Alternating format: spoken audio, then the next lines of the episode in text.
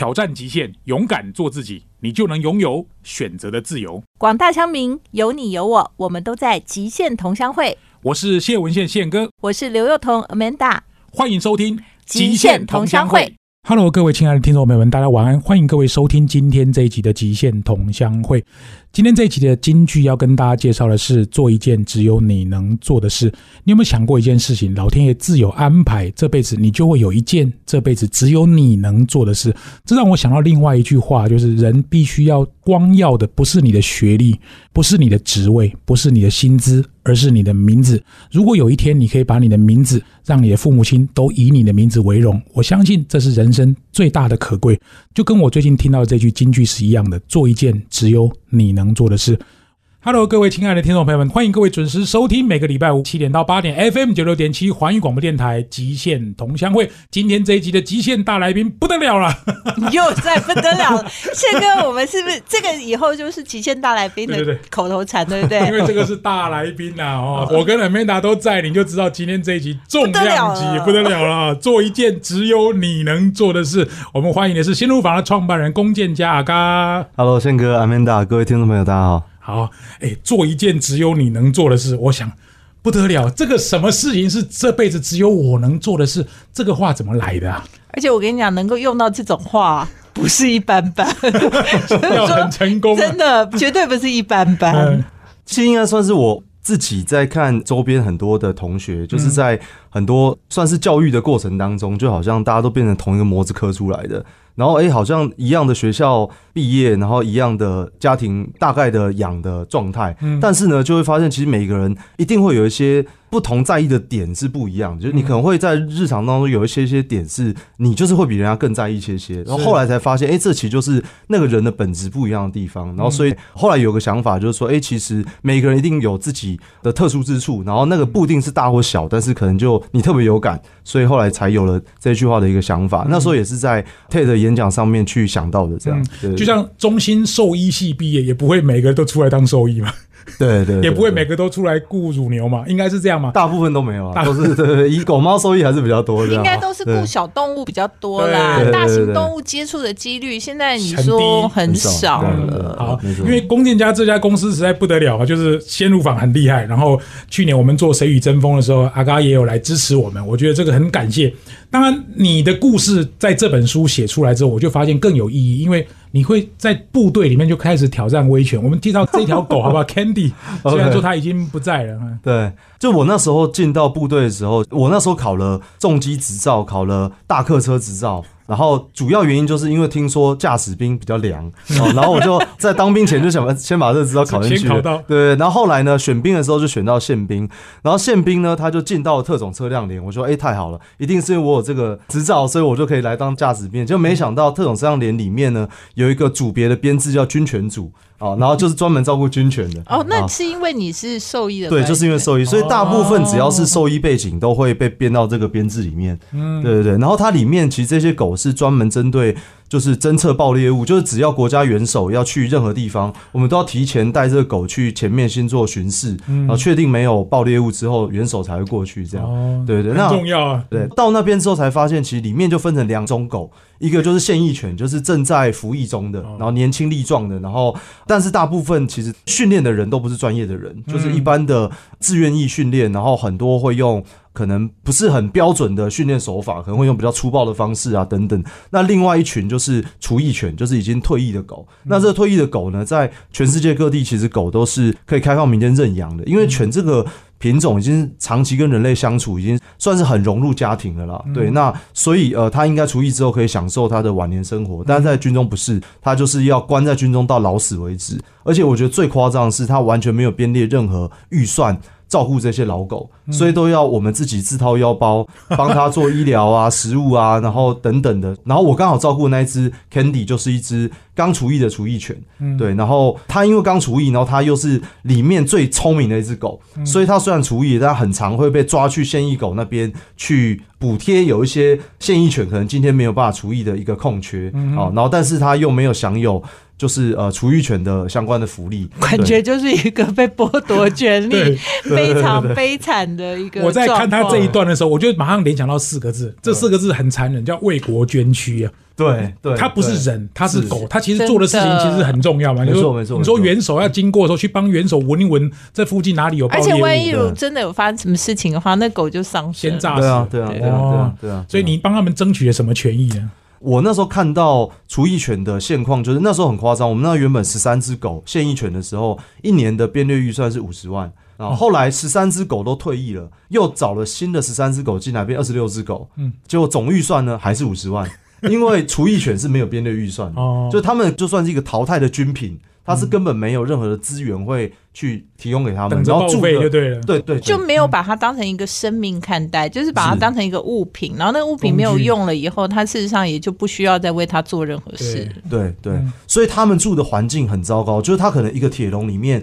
所有的那个铁笼的那个栏杆都已经被咬断、咬爆，然后那甚至那个铁可能会割伤他们。反正然后非常潮湿，然后他们可能全身有很多的一些褥疮等等，就是他们是在一个很就是真的是等死啊，我觉得就是等死。嗯所以我那时候做的事情就是，既然是兽医，而且我觉得我跟他已经相处了很长一段时间了，我觉得我当兵整个过程主要就是他是我专门负责照顾的狗就对了。所以那时候我就参考了国外很多军犬厨艺的一些做法。其实，在全世界各地有很多厨艺军犬，它的认养机制是非常健全的。所以那时候我就写了一份四十页的台湾军犬厨艺的一个提案，嗯然后我讲说为什么这个在人道上面，在动物对待上面，为什么对军方这件事是重要的，我就先讲描述，然后再讲国外是怎么做的，然后希望能够改变他们的现况，这样。嗯，好，这等于就是挑战现行的制度跟威权的想法嘛。这个可能是你 DNA 里面，我觉得在这本书一开始我看到一个非常重要的一个意涵。当然后来你上了 TED，我才认识你啊，因为我是在二零一五年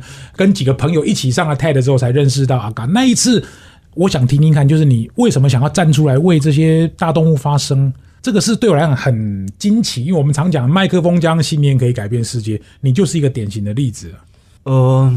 其实我就觉得我有点愤青的性质啊，的个性蛮愤的对对对对没有，你现在已经不能说轻了，好不好？对，愤中愤中就是中年人，没有啦，开玩笑的，开玩笑的，就是还是愤青，愤青愤。青呃就是有时候真的看到那个事情的那个有感，会转化成一种有点愤怒的状态，然后那个愤怒就会觉得，到底为什么这件事是不能被改变的？嗯，对，然后我之前是比较天真的，就觉得没有什么事真的不能改变。嗯但是当然，我觉得这一个想法会随着年纪的历练而越来越觉得，真的很多事是非常困难改变的。嗯但我觉得我运气很好，是那时候在军犬这个事件的时候，那时候还是我比较愤青的时候，就是那时候还很年轻的那种没有，受到社会污对，染还。没有受到社会的那而且最重。要的是，那是军队耶，对你知道吗？你一般人会怕，对，而且大家大部分去当兵啊，就是父母没事就好了。对，父母一定是先讲说你什么事情睁安全一只眼闭一下装只眼，对，安全下装就好，眼睛闭着就好，千万不要在军队里惹事。老一辈的人就是这样交代的、啊。对我妈是真的是很明确的跟我讲，就是 好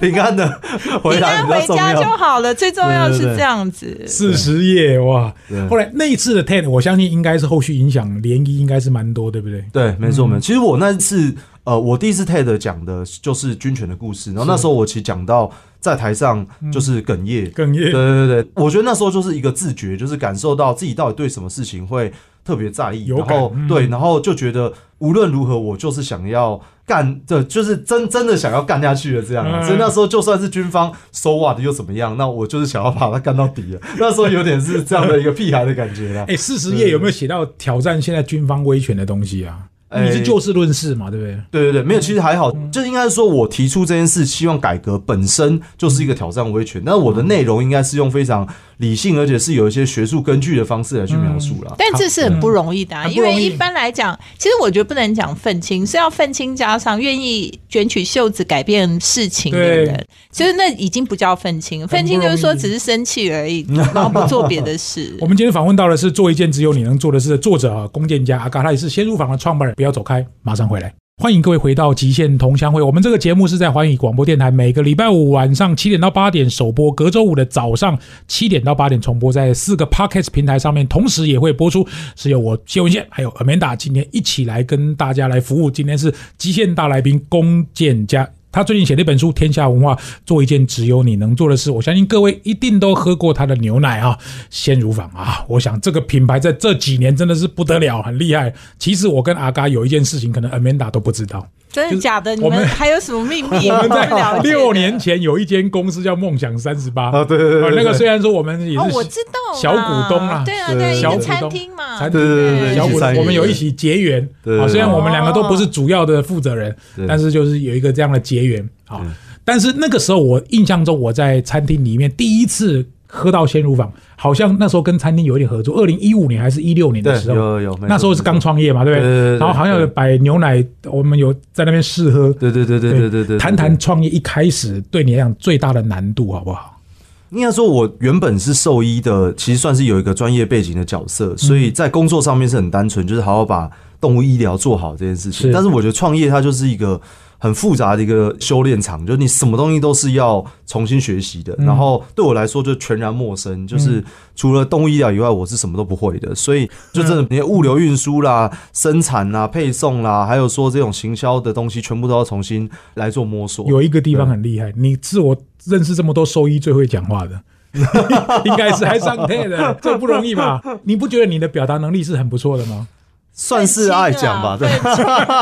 愤青基本上就要把愤怒能够传达，出来，要要表达出来，对对对，那个愤才有力量，的，所以他去年支持我们那个谁与争锋，其实他讲评也讲的很厉害啊对，啊。蛮厉害的。那其实你完全不会的东西，你怎么透过学习，或者是你怎么样组织内分工，跟我们分享一下好吗？其实一开始鲜乳坊的成立，我觉得是非常多元的背景的人进来的。一般你如果是一个食品公司，你可能比较多都是有食品相关背景人进来。对我们不是，我们公司有 音乐的，有做统计的，有中文系的，有社会科学相关、社会学背景的，就全部都是不同领域的人进来。然后我自己觉得这是一个非常。有趣的事，就别人来看会觉得就是乌合之众，然后 对对对，就是有 有些人是这样有些人会这样描述我们，对对对。那但我是觉得我们这样变是完全没有既定产业的框架去思考一件事情的解决方案，嗯所以我们会有非常非常多的面向来看待别人原本觉得应该要怎么做的一件事情。是对然后我自己觉得，我虽然喜欢兽医的工作，但我自己不会觉得我就是一辈子就是只能做兽医。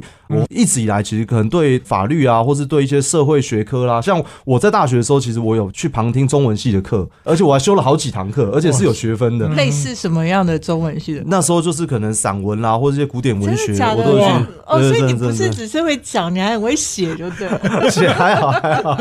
好了，但就是有趣啊，对对对对对哦对。好了，所以我觉得我那时候就是必须要保持一个比较开放的学习的状态，但我觉得每个人对于不确定性的。感受的可接受度，我觉得是不一样的。嗯所以我觉得创业最困难的就是对于不确定性的接受度要非常高，是而且你不能很容易被这一些不确定性影响，就变得高度的压力到无法往下推进这样。嗯，那不会一开始的时候，这群完全没有任何经验的人，然后根本找不到方向进行吗？它当然需要透过一些实验跟测试来看它的可行性，对。但是我觉得，毕竟如果有四五个人聚在一起，就是大家还是会互相 debug 嘛，哦。就是你讲的有点太不可能了，你总是还是会有一个互相对话的机会，所以我觉得真正走到非常偏的路的过程，其实反而还不多。对，懂我觉得至少有几，如果你自己一个人想，可能很多人会有那盲点啦。，对对对啊对啊所以利大于弊就对了。我觉得是利大于弊的。对啊，刚刚在讲这一段的时候，其实或许各位听众不太知道，因为我们都知道鲜乳坊这个品牌，但是它背后要解决的问题，我们刚刚其实都还没有谈到，因为它可能长时间在牧场，或者是看到牧场跟供货之间来源的关系，它有发现一些盲点跟问题。我们想要请阿嘎来特别分享一下，你主要想要解决什么问题？好，我觉得大概分两块，就是因为我其实是台北长大的小孩，是。所以我在台北其实大家都问我一个问题，觉得哎、你既然是兽医，那到底喝哪一个牧场牛奶比较好？嗯好，那我会说，其实每一家都一样，为什么？因为每一家都是很多洛农的牛奶收购之后混合生产而来的，嗯所以里面有很好的牧场，也有品质不好的牧场，所以我知道哪个牧场养的好，但你喝不到，因为它混合在一起之后，你也拿不到那个牧场牛奶嘛。好，那我觉得这是消费者端就是食品不透明、无法溯源的这个问题。嗯那另外一个问题是，我在农民端，因为我原本先到台南白河住了两年，然后后来就到云林的湖尾，我现在住云林湖尾。会。对，那我在云林就是很常跟农民相处，就发现两件事，一个是农民跟乳品公司过去的关系非常不好，就他们厂农是非常对立的，就是一个想要用更低的收购价格跟他收，对，那一个就是说，那我当然想要卖更好卖更好的价格嘛。那他们两个其实两边的专业跟两边语言完全不一样，然后很难有很好的平衡跟互信机制。然后再就是对农民来说，他们日复一日做的事情，最后交出去，不管你品质好或坏，全部混合生产完之后，你好的跟不好的也混在一起，然后一样的价格跟你收，那我就会越做越没有成就感。所以我觉得怎么样可以让消费者可以有透明，知道它的产品来源。让农民可以做这件事感到有成就感、骄傲，而且它可以是品质不断的有提升的动力。我觉得这件事情是应该要有一个新的产销模式可以去解决的。嗯，很有道理。因为我在听你讲这段愤青那个样子，大概又出来了。因为我觉得你讲的就是很让我感觉这件事情就很重要。那我再直接问你一个问题：你的创业成功，你觉得回过头来看，跟当时食安风暴有没有直接或间接关系？我觉得绝对有，我觉得有非常大的关系。应该说，真正我觉得一个事件的推动就。就像我们那时候，其实，在群众募资平台发起了鲜乳坊这个专案的时候，我们不是说有一瓶鲜奶超好喝，我们是发起一个 群众运动，我们说是自己牛奶自己救，然后我们想试图发起一个鲜奶的白色革命。嗯，那那个时候，大家在社会氛围里面对什么议题比较有感，愿意把关注力投入在什么项目上面，我觉得那跟整个社会氛围是绝对有关系的。所以，如果再提前一点，大家对于食物就觉得，哎，食物对我来说没有这么强大的，不管是恐惧，或是说有想。要去了解的意愿的话，你的沟通门槛就非常高，是你就无法真的让那个社会运动有办法推动起来。嗯，我想 Amanda 对于创业一定会很有兴趣，想了解，因为你有三个共同的创办人嘛，对对对。好，那我想问一下 Amanda，因为你跟另外一个创办人郭佑应该看起来蛮熟的，对不对？我是鲜乳坊的股东哦，你也是股东啊？这个能讲出来？呃，可以 可以，因为他当时他找股东不是找钱。因为其实鲜乳坊一开始就蛮成功的，就是说，我觉得不管是时机也好，或者我觉得理念很清晰也好，或者我们从来不知道那个原来牛奶是这样产生的，所以我觉得他就一开始就得到消费者很大的支持。所以其实我觉得鲜乳坊一路以来，虽然说中间有很多摸索，但我觉得相对来讲是还蛮受到市场的认同的。所以他事实上那时候我不知道对不对啦，但是阿嘎在找股东的时候，我觉得他比较是找对于社会。认同，就是对于这个理念认同。然后还有就是说，因为他们不以完全盈利为目的，就是说很多的公司它是以最大盈利为目的，但是鲜乳坊的存在不是嘛，所以他就必须要找到的股东是大家都认同说，我们这家公司不是为了要以赚钱为一的想法。那未来也不一定他会走上什么样的道路，有可能他可以上市贵，或许不排斥，但也有可能他会走上其他的可能性。所以我觉得当时阿嘎应该是找了一群就是比较是。支持这个理念，而不是需要完全的金钱，所以这个我觉得也是蛮荣幸的啦，就是有被挑上。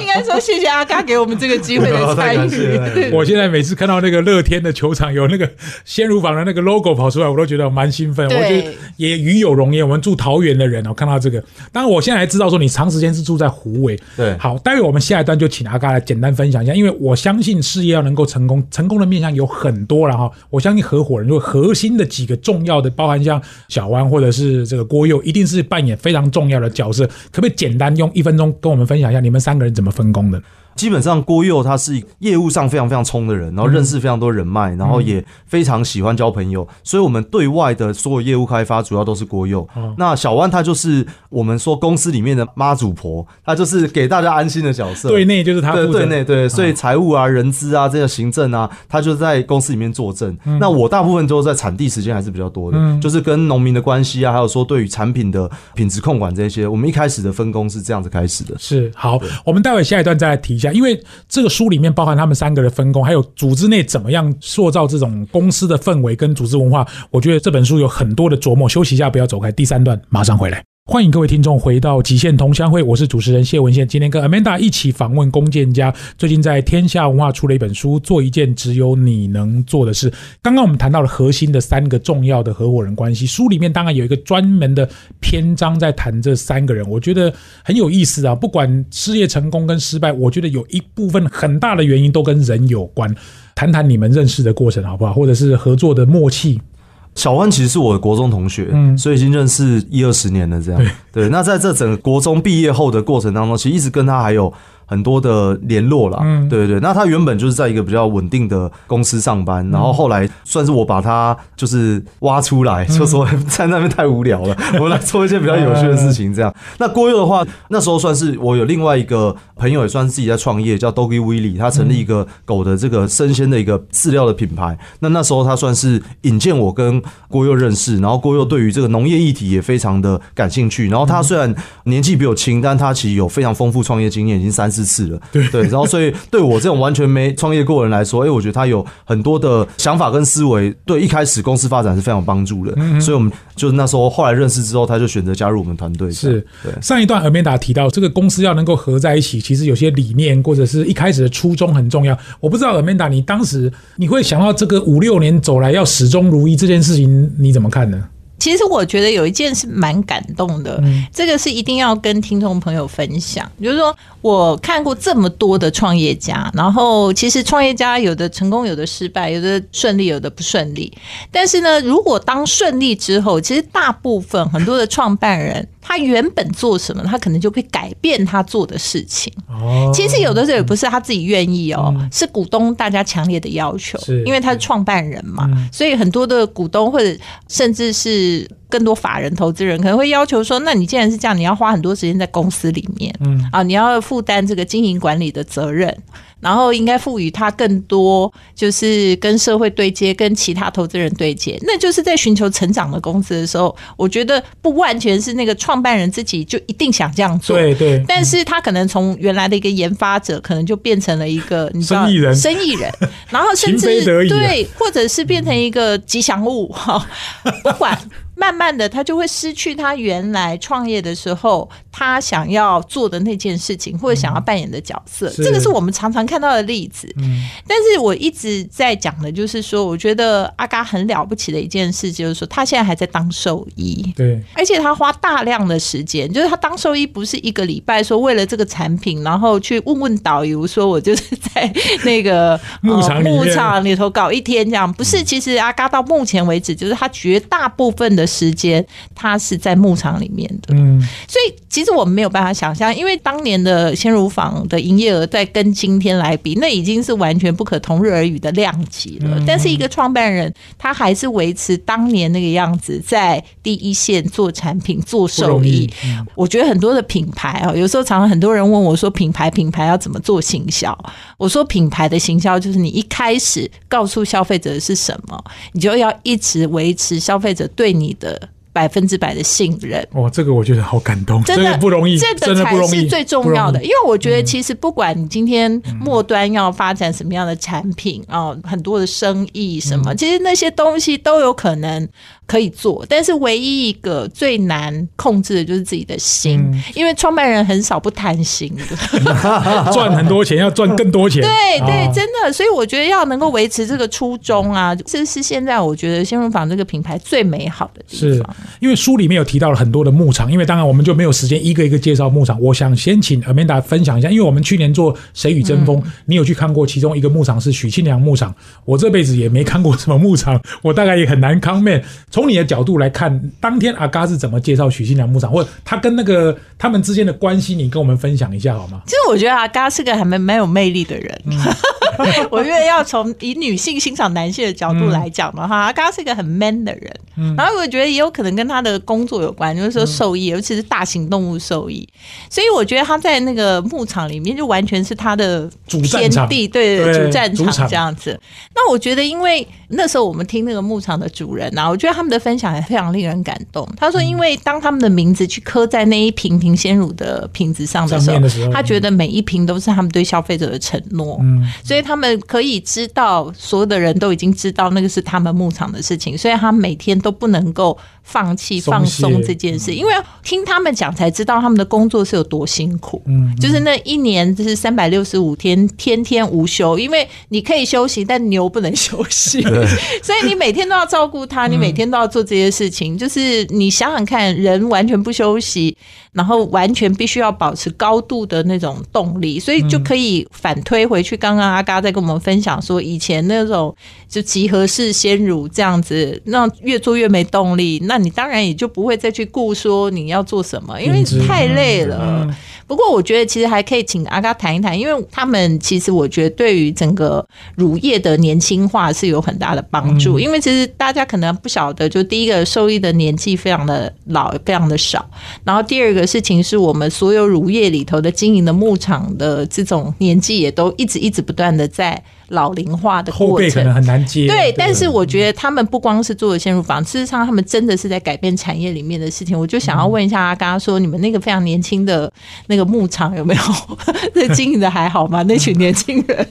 对，因为其实大部分那种畜牧科系毕业同学，最后都没有投入畜牧相关。那我觉得，当然第一个原因是因为现在大量的都市化集中，所以去念畜牧系的人都是都市小孩。所以他毕业之后，他怎么可能会想要去乡下工作呢？就是他的生活场景不一样，可以理解。对，那所以台湾其实五百个牧场里面，其实真正做技术兽医的人大概只有三十位。那如果以国际的比例来说，台湾十二万头乳牛，应该是一千头乳牛要一个兽医，台湾需要一百二十位。所以它其实现在台湾大概只有二十五 percent 的兽医的。足够的数量而已，对，所以那时候其实我们第一个是我们希望更多的让牧场的环境跟制度，甚至一些轮班的方式，可以让年轻人可以更多的投入。那时候也发起了一个实习计划，然后那时候其实阿曼达非常非常支持我们，就是透过永宁基金会也有提供实习计划一些资源，然后让我们可以让一些相关科系的学生他在在学时间，我们就没了牧场，让他在寒暑假的时候到这牧场去体验去实习。我觉得这蛮重要的，是是是是，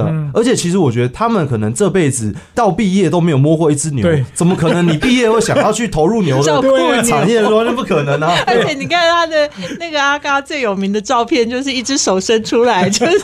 去帮那个那个搓屁股的，对，搓屁股。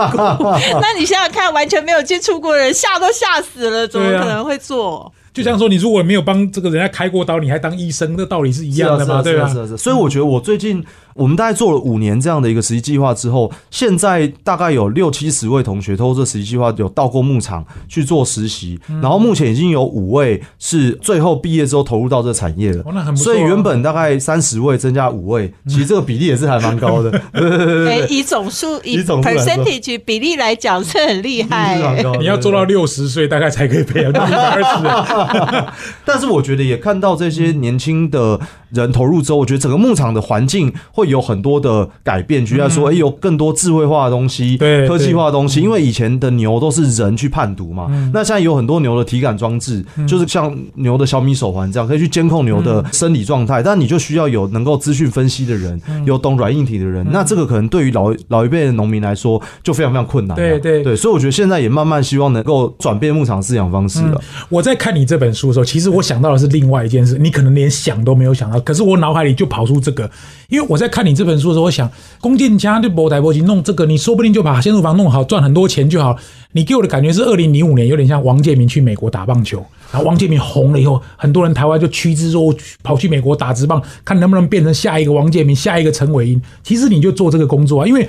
你只要让先入房做起来，后面人就会开始学你哦。原来一个兽医也能够把事业经营的这么好，然后把牧场跟你之间的关系把它做好。其实你在做带头的作用，概念是一样的。嗯，这个是你很了不起的地方，你可能连想都没想到。你知道那个牧场很特别哦，他们因为现在鲜乳坊就是有比较好的价格，就是比较公平的价格去收这些，而且也让他们的名字就是能够被社会大众看见。所以他们现在照顾牛啊，那些牛就变得很幸福，你知道吗？因为其实乳牛是这样嘛，就是你可以想，那个妈妈泌乳也是这样啊。你在一个很痛苦的环境里，你要怎么泌乳啊？对，高度压力，对高度压力你就很难泌乳啊。所以你就为什么我们每个地方都要有什么给妈妈那种友善的那种？哺乳是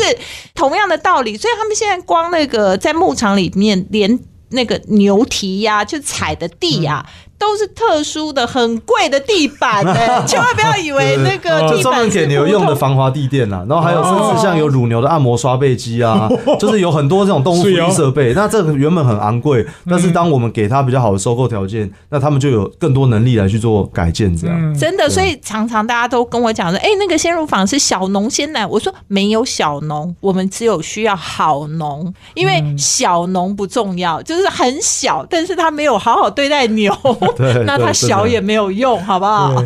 好，很有意思啊！我们今天访问到的是龚建家，最近写了一本书，做一件只有你能做的事。天下文化出版。休息一下，马上回来。欢迎各位听众回到《极限同乡会》，我是主持人谢文宪，宪哥今天跟 Amanda 一起访问龚建家。刚刚各位收听的歌曲是五月天的《最好的一天》。这本书我拿到的时候，一开始看的是第一百八十二页，因为我对于这种跨业的结盟，我是非常有兴趣。我总是觉得，如果企业能够产生重效，这个 A 好 B 好，不小心对我也好的话，那这样是最好。里面一百八十二页谈到的是鲜乳坊跟全家便利商店合作的一个案例，请阿嘎帮我们分享一下好吗？好，因为其实像这种大型的这种连锁通路，他们对于这种品相的筛选跟合作的规范，其实是很复杂的，所以他们其实过去比较少跟那种很小的厂商合作。所以我们那时候，因为一开始是非典型通路，群众募资完，然后在一些很零散的什么书店啊那种奇怪通路，我们知道非典型通路上架之后，然后哎，那时候刚好跟全家有一个机会来讨论有没有合作的空间的时候，哎，全家我觉得他是不排斥的哦，然后而且他对于这种社会企业的概念的精神，他是愿意支持。的。那全家他有两本书，一个叫《改变》，哦，就勇敢改，对对对，改变；另外一个叫《O 型通路》，对，哦，那我觉得他这两本书其实就呈现了全家的一个精神啦。那所以我们那时候跟他合作的时候，第一个就是我们先试水温，我们那时候佳明鲜奶就说，哎，有没有机会可以先上架看看，在三大厂以外有不同的独立农民品牌可以。看消费者有没有这个意愿，哎，他一开始给我们这机会了，然后合作一段时间之后，他发现，哎，这个产品还没有下架哦，而且看起来越卖越多，越来越有消费者愿意支持，那我们就双方有更多的信心了。然，后面就开始增加了，像我们有全品像一些联名的商品系列，包含是饼干啦、馒头啦、鲜奶馒头啦、双麒麟啊等等的各种系列，然后一直到今年，他们决定认养一个鲜乳坊的桂芳牧场，就是这个牧场就由呃全家当做一个主要的推广的一个地方。那除了零售以外，它的拿铁里面有个桂芳鲜奶的一个拿铁。对，那我觉得这一路一路以来，其实老实说，我觉得是很不可思议的，因为我其实也没有想过，哎，跟全家有机会走到这么深。然后甚至连这本书里面其实有一个小卡，是一个鲜奶兑换券，其实这个就是到全家去兑换的。所以我觉得全家这几年也让我就很耳目一新，哎，原来在这个大的连锁企业底下，有机会用不同的方式经营，他们是很 open mind 这样。对，Amanda 一定特别有感觉，因为 Amanda 专门在搞创业，像这种。跨业的结合联盟，你怎么看这个例子？但我觉得任何事情当然也要有自己的。立场跟角色啊，我觉得鲜乳坊应该说它的品牌很鲜明，嗯，然后呢，它的理念很清晰，然后它其实有始终的支持者。我觉得很多的创业者会说啊，我们要怎么样去跟人家做这种异业结盟？其实我觉得最重要就是说，你还是要明白自己是谁，对，然后你能够提供给对方什么样的价值。那如果说对方真的没有办法跟你合作，那也可能是他不够开放，想的不够多。但是也有另外一个可能是你自己也没提供给人家什么。伟大的价值，Nobody 要变成三对，所以我觉得这是互相的。然后，所以我觉得其实坦白说，我们就从行销的观点来看，这近几年我们也会觉得全家真的做了很多，让我觉得台湾社会觉得对便利商店耳目一新的事。然后在里面也推出了非常多的产品，让我们觉得说，哦，原来便利商店也可以做成这个样子啊！哈，所以我觉得任何事情只要你有敢去做、敢改变，我觉得都有机会了。所以我觉得今天其实鲜乳坊。真的是一个做的很棒的公司，那阿嘎也是一个真的，我觉得他是把那个初衷，至少我觉得在目前为止，我。就是真的有亲身去参与投资的几个公司的创办人，我觉得他们共同特色就是他们都把他们当年创业的那个初衷维持的非常非常的好。就是他们到底当时是想要改变什么事情，这件事情我觉得他们是做的非常彻底的。是，最后我想问阿嘎，因为出书绝对不会是为了版税吧？对，版税你也知道没有多少钱。对，当时会想出书，你想透过这本书告诉我们读者或者听众什么呢？其实我觉得每一个人每天的生活其实都有一些自己在意的事情。然后我觉得鲜乳坊还是一个非常新、非常小的品牌，而且是一个一开始在乳品市场上面完全没有任何能量跟资源的品牌。那透过这个故事让他知道，哎，其实你周边如果有你有感的事情，然后来参与，就有机会可以改变些什么。然后第二个是，我觉得这本书对我来说是一个很大的一个实验。就这本书其实不是我写的。它算是我们有非常多利害相关人，不管是农民，我们公司内部的伙伴，我们大家一起投入，然后共创出来的。那我觉得用这样的形式来让在这个时代里面的合作跟所谓的群众力量这件事情，它可以用一个书的方式来呈现，当做我们现在这个时代创业所需要凝聚的一件事情。所以对我来说，我觉得是有这样的一个意义啦。嗯，好，谢谢阿刚，也希望今天这一集各位听众能喜欢，因为我们毕竟我跟 Amanda 一个月也只会见一次面，好好访问来宾，我也希望。通过这期节目能够产生很大的回响。今天这期节目到这边搞定了，谢谢各位的收听，我们下个礼拜再见，拜拜。现场观点，今天呢，我们跟宪哥一起呢访问了这个陷入坊的创办人龚建家。那当然，一本书叫做《做一件只有你能做的事》。其实我觉得要背负这样的一句话，其实是被所有人所羡慕，但是我相信也是让大家觉得压力很大的事。就是我到底我在人生当中，就梦醒时分的时候，会不会问自己说，我到底有什么事情是我可以做的跟人家不一样的？我到底能够怎么样去面对真实的自己？觉得我真的。对什么事情关心，然后我想要。付出什么样的努力，为了什么我很在意的事？但是我们大部分的人呢，其实都为环境给我们的价值观所束缚。例如说，你的父母亲可能希望你做什么，你的妻子、你的先生可能希望你做什么，然后你可能进入了职场、进入了婚姻、进入了各式各样的另外一种小型的社会的那种束缚的时候，你其实都被框住了。你都有很多你觉得你可能在乎，但你不愿意去想。起的事情。我觉得或许我们都有一件我们可以做的，而且我们做的那一件不光是为我们自己好，可能我们为我们周边的人或者为这个社会、为这个国家做得更好。但是我们可能没有那个勇气去面对，所以或许你有，但是你没有勇气。那我希望今天听完了这个阿嘎的故事，听完新入坊的故事，我们都有那个机会去寻找内心那个小小的勇气，去面对什么事情是我们人生中或者我们的生命里面。只有我们能做的事。今天非常谢谢大家的收听，我们下次见。